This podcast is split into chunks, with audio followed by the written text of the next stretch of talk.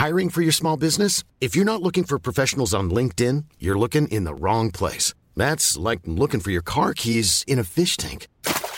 LinkedIn helps you hire professionals you can't find anywhere else, even those who aren't actively searching for a new job but might be open to the perfect role. In a given month, over 70% of LinkedIn users don't even visit other leading job sites. So start looking in the right place. With LinkedIn, you can hire professionals like a professional. Post your free job on linkedin.com slash people today. Many of us have those stubborn pounds that seem impossible to lose, no matter how good we eat or how hard we work out. My solution is PlushCare. PlushCare is a leading telehealth provider with doctors who are there for you day and night to partner with you in your weight loss journey. They can prescribe FDA-approved weight loss medications like Wagovi and Zepbound for those who qualify. Plus, they accept most insurance plans. To get started, visit plushcare.com slash weight loss. That's plushcare.com slash weight loss.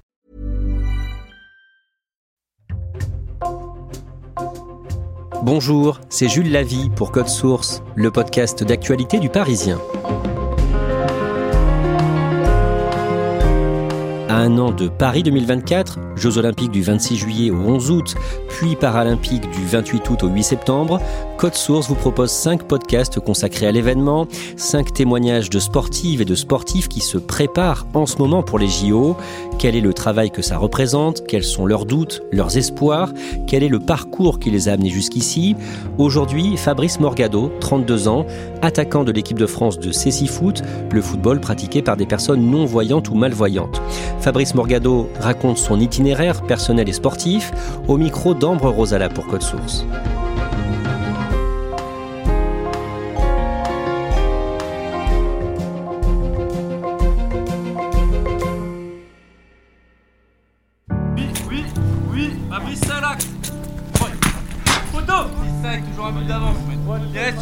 Le complexe sportif Fabrice Morgado, dans la petite commune de Précy-sur-Oise, à une soixantaine de kilomètres au nord de Paris, a été choisi comme centre de préparation de Foot pour les prochains Jeux paralympiques. C'est ici, dans ce complexe qui porte son nom, que Fabrice Morgado s'entraîne avec ses coéquipiers. En Foot, dans chaque équipe, il y a sur le terrain quatre joueurs non-voyants et un gardien de but valide.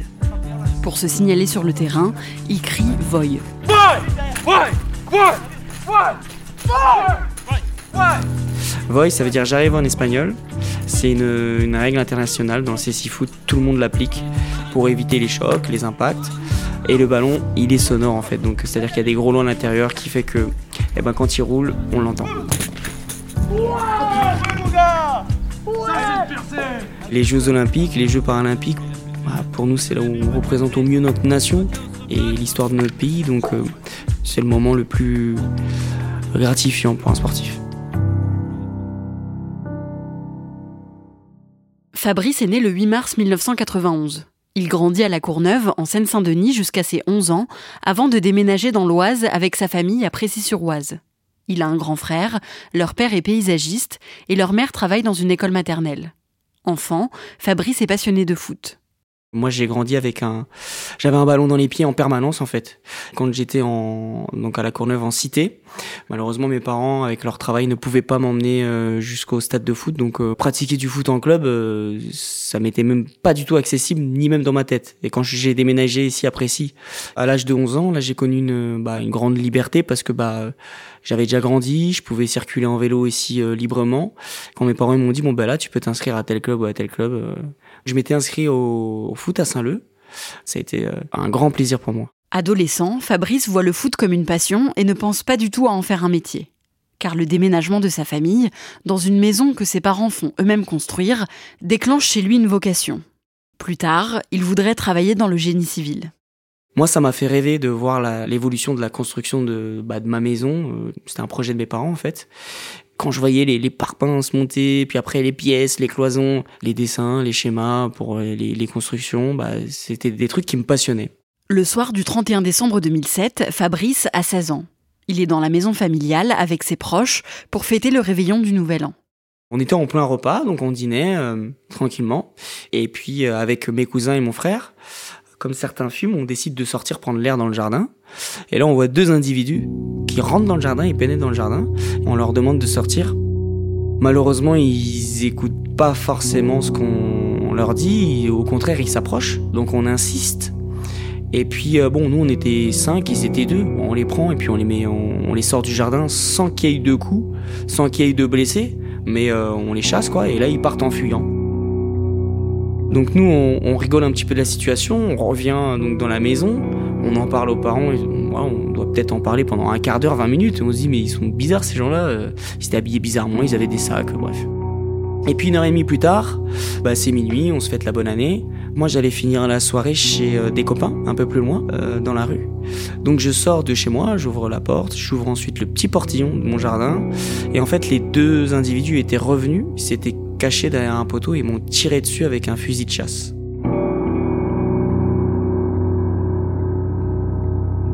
Quand on me tire dessus, je comprends rien du tout. Moi, j'ai l'impression que c'est comme une sorte de, bombe qui éclate à côté de moi. Mais euh, ce qui est sûr, c'est que je ressens rien. Et que je sais juste que ma tête a doublé, triplé de volume. En fait, sur toute la tête et le haut du corps, j'ai plus d'une centaine de plans.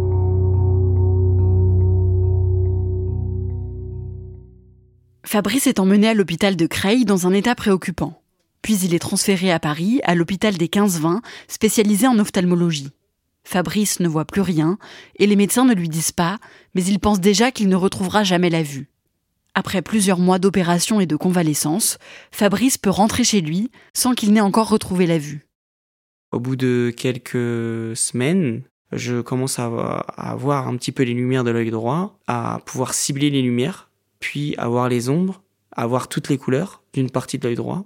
Donc je récupère comme ça un tout petit peu de vision au fur et à mesure du temps, mais ça me permettait pas du tout euh, ni de me déplacer ni de lire, euh, mais je pouvais au moins cibler les lumières, euh, voir un petit peu les couleurs de très près, voir les formes, voir la peau. Et en fait, les médecins comprenaient pas. Comme son état s'améliore petit à petit, Fabrice a l'espoir de retrouver la vue. Puis il est opéré de la cataracte et l'intervention se passe mal. Après ça, Fabrice perd complètement la vue et les médecins lui annoncent que c'est définitif. C'était officiellement, j'allais devenir non-voyant euh, bah, à vie quoi. Et qu'il fallait que je me fasse à cette nouvelle vie c'est un grand moment de colère en moi, un refus total. Chez moi, je cassais tout, les portes, je mettais des coups de poing dedans. J'étais dans le jardin, j'exposais toutes les plantes. C'était vraiment très difficile pendant un beau moment. La chance que j'ai eue, c'est que bah, j'ai toujours été bien entouré. Et puis bon, à force de faire la misère à mes proches, sachant qu'eux me tendaient toujours la, main, on va dire. Un matin, en fait, je me réveille et je me dis bon bah euh, Fab, qu'est-ce que tu veux faire? Est-ce que tu veux continuer à faire la misère à tout le monde et mener la vie que tu mènes, sachant que ma vie ne menait à rien? Ou bien est-ce qu'à un moment donné, tu envie de reprendre un petit peu ta vie en main et, euh, et en faire quelque chose? J'ai pris cette option-là. Très vite, voilà, j'ai voulu acquérir beaucoup plus de liberté, beaucoup plus d'autonomie. Et surtout, bah, là, en fait, mon moteur, c'était ma famille. En fait, ils m'avaient tellement soutenu et tellement apporté que je pouvais pas euh, continuer à leur faire ça. Ma première source de motivation, c'était eux. Chez lui, Fabrice devient complètement autonome. Puis il intègre un centre de rééducation avec d'autres non-voyants pour apprendre à être aussi autonome en dehors de chez lui. À ce moment-là, j'ai aucun repère. J'avais jamais vu en réel un non-voyant. J'avais jamais discuté avec un, même un malvoyant, un non-voyant, un déficient visuel. Donc j'avais absolument aucun repère. Et c'était très difficile pour moi. Ils m'apprennent à me déplacer en canne blanche. Ils m'apprennent à, lire en braille. Ils m'apprennent donc à utiliser les synthèses vocales, donc euh, à l'aide de l'ordinateur et un téléphone. On fait presque tout comme les valides aujourd'hui, avec quelques limites bien sûr, mais comme tout. Et je reprends les études. Fabrice suit des cours et obtient un équivalent au baccalauréat avec une mention. À cause de son handicap, il doit tirer un trait sur une carrière dans le génie civil. Mais il poursuit quand même des études supérieures et il obtient un DUT technico-commercial. En parallèle de ses études, Fabrice reprend le sport en faisant surtout du vélo d'appartement. Le 2 juin 2009, Fabrice a 18 ans. Il suit depuis chez lui un match de foot amical entre la France et le Nigeria. Et euh, à la mi-temps de ce match, il y a l'équipe de France de Cécifoot, Foot, et là ils le disent, donc euh, l'équipe des non et malvoyants, qui vont faire une démonstration lors de la mi-temps. Et donc en fait, euh, en écoutant le match, c'est là où j'ai appris que, que le CC Foot existait, le football pour les non-voyants. Et quand j'ai appris ça, je me suis dit, il faut que je m'inscrive. Je me suis dit, il faut que je m'inscrive, je veux reprendre le, foot. quoi. Fabrice se renseigne et apprend qu'il y a un club de cécifoot à Saint-Mandé dans le Val-de-Marne. Il s'y inscrit et il suit ses premiers entraînements. C'était catastrophique. J'étais pas bon quoi. Je voulais encore jouer comme un voyant, mais il faut garder le ballon en permanence collé au pied. Quand tu as le ballon collé au pied, il faut que tu puisses écouter tes coéquipiers, savoir où est-ce qu'on est situé en permanence sur le terrain, écouter les voies, donc les adversaires, est-ce que je les dribble, est-ce que je fais la passe? En fait, il y a tout ça à en prendre en compte. Et euh, bah, moi, les 4-5 premiers mois, c'était tellement dur et, je me suis accroché, je me suis entraîné et puis au, final, j'ai réussi à faire ma place. En s'entraînant au Foot et en côtoyant régulièrement d'autres non-voyants, Fabrice gagne aussi en autonomie. J'étais confronté à des adultes qui étaient aguerris, qui avaient une vie à peu près comme tout le monde, qui avaient une vie de famille, qui étaient autonomes, qui travaillaient, ou bien qui étaient en études à la fac. Tout ça, je ne savais pas moi. Tout ça, ça m'a apporté bah, des, euh, de la confiance, et c'est comme ça que j'ai continué à m'adapter. Fabrice fait des progrès et gagne un très bon niveau en Foot. En juin 2012, un tournoi international est organisé en Espagne. Fabrice est alors sélectionné pour intégrer l'équipe de France de Foot. Pour moi, c'était une, réussite. Après ce qui m'était arrivé, et puis bah, j'étais dans la continuité de du rebond un petit peu, enfin de mon parcours de résilience, et euh, j'étais fier, mais je le vivais aussi comme un enfant dans le sens où bah ma première hymne, j'ai pleuré quoi. Après ça, Fabrice dispute la Coupe du Monde de Foot en 2014, puis le Championnat d'Europe en 2015. L'année d'après, il est désigné capitaine de l'équipe de France. En 2018, un complexe sportif vient d'être construit à Précy-sur-Oise où habite Fabrice, mais il n'a pas encore de nom. Le joueur de Foot reçoit alors un appel du maire de la ville et de ses équipes. Il m'appelle en me disant ah, bonjour, euh, bonjour Fabrice, voilà, le gymnase n'est pas encore baptisé et on aimerait le mettre à ton nom bah, pour dire vrai, moi un peu je tombe de haut parce que je me suis dit mais bon, on a l'habitude de donner, de baptiser des gymnases à des personnes qui sont mortes. Moi j'avais un peu peur que ça me porte la poisse. J'en ai parlé à mes proches, j'ai pas dit oui de suite. Et euh, je leur ai demandé bah, vous en pensez quoi et tout, et ils m'ont dit euh, bah, non, fais-le, dis oui, fonce. Au final, c'est vrai que voilà, c'est une belle raison un petit peu de bah, de mettre un petit peu le, le handisport en avant. Et puis surtout, je me suis engagé derrière à ce qu'on passe aux actes en fait. Et du coup, on a créé le FCC Foot de Précy-sur-Oise. Donc on a créé le premier club ici dans l'Oise à Précy. L'idée c'était de répondre à un maximum de besoins pour les déficients visuels. On a pu participer aux compétitions, donc on s'est déplacé, la petite ville de Précy s'est déplacée un petit peu partout en France. On a créé derrière la première école multisport pour déficients visuels. Donc on en est vraiment fiers.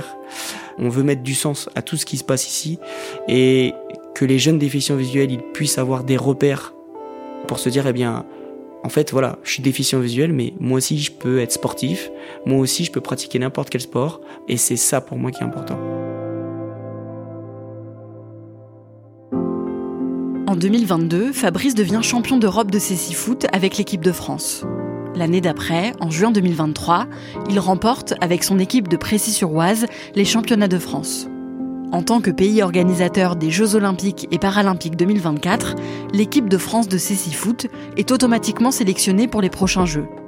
Fabrice et son équipe s'entraînent avec l'espoir de décrocher une médaille. Mais les objectifs du joueur pour ces JO vont bien au-delà du sport. C'est un, oui, bien sûr, se faire connaître, et aussi surtout montrer que ce qu'on fait, donc que notre pratique, notre football, c'est une discipline à part entière. Les gens disent ah bah il y a des non-voyants qui jouent la baballe, c'est très très bien. Non, c'est il y a de la qualité, il y a du jeu, euh, il y a de la technique, il y a une tactique offensive, il y a une tactique défensive, et on veut véhiculer cette image-là. Et ce que j'aimerais, c'est que naturellement nos tribunes soient pleines, c'est que naturellement les gens euh, connaissent notre discipline, et euh, c'est qu'on n'ait plus besoin de faire d'efforts pour qu'on soit connu, et qu'au contraire que les gens viennent naturellement vers nous. Je dirais que c'est ça mon prochain objectif.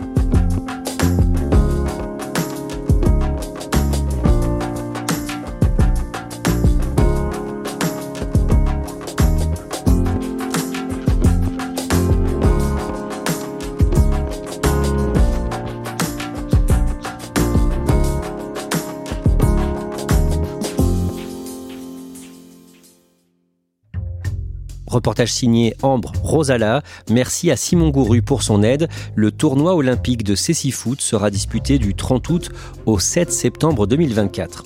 À suivre dans le prochain épisode de Code Source dans le cadre de cette série de témoignages Jeux Olympiques Paris 2024, Cécilia Berder, 33 ans, une escrimeuse française, une sabreuse, qui a fait une pause d'un an pour avoir un enfant l'année dernière.